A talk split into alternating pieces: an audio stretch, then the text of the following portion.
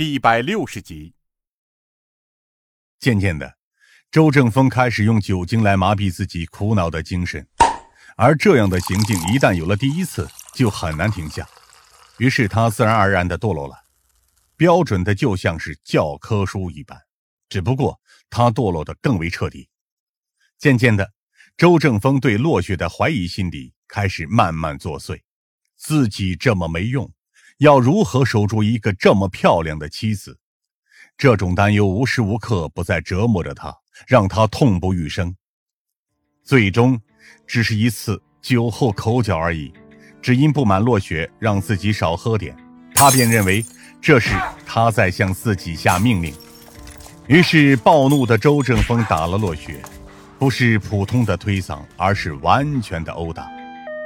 也正是当晚，落雪流产了。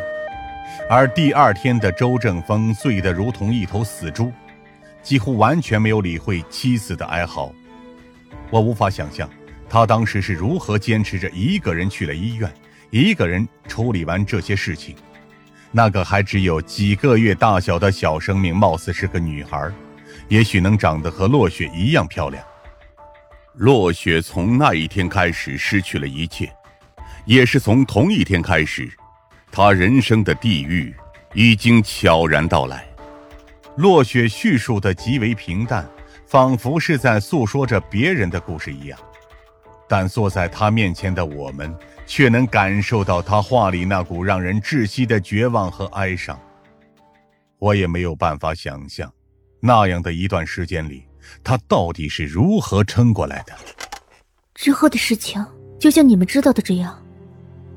落雪轻轻披上了自己的外套，日复一日的殴打，日复一日的虐待，到最后，就连我自己都渐渐习惯了这样的生活。我唯一忘不掉的，就只有那个孩子而已。林薇，你知道吗？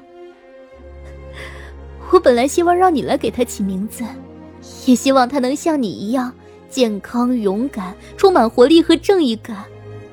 夏灵薇最终情绪崩溃了。不出意外，她直接起身夺路而逃，离开了房间，将我一个人留在了这里。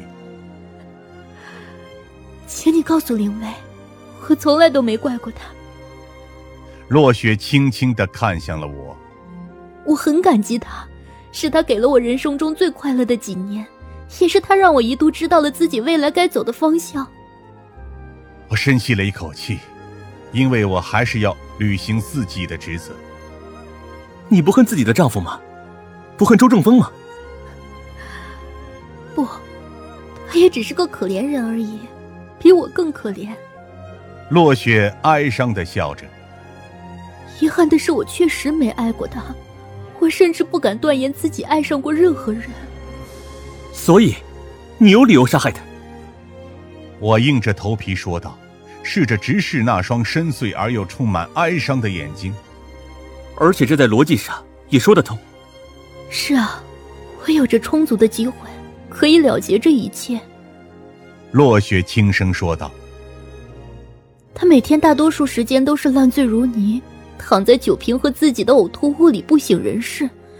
每次都是我下班之后帮他清理一切，帮他洗澡，把他竭尽全力的扶回床上。”他淡淡的叙述着：“我有着充足的机会可以结束这一切，但是我没有，因为我知道这样也改变不了什么。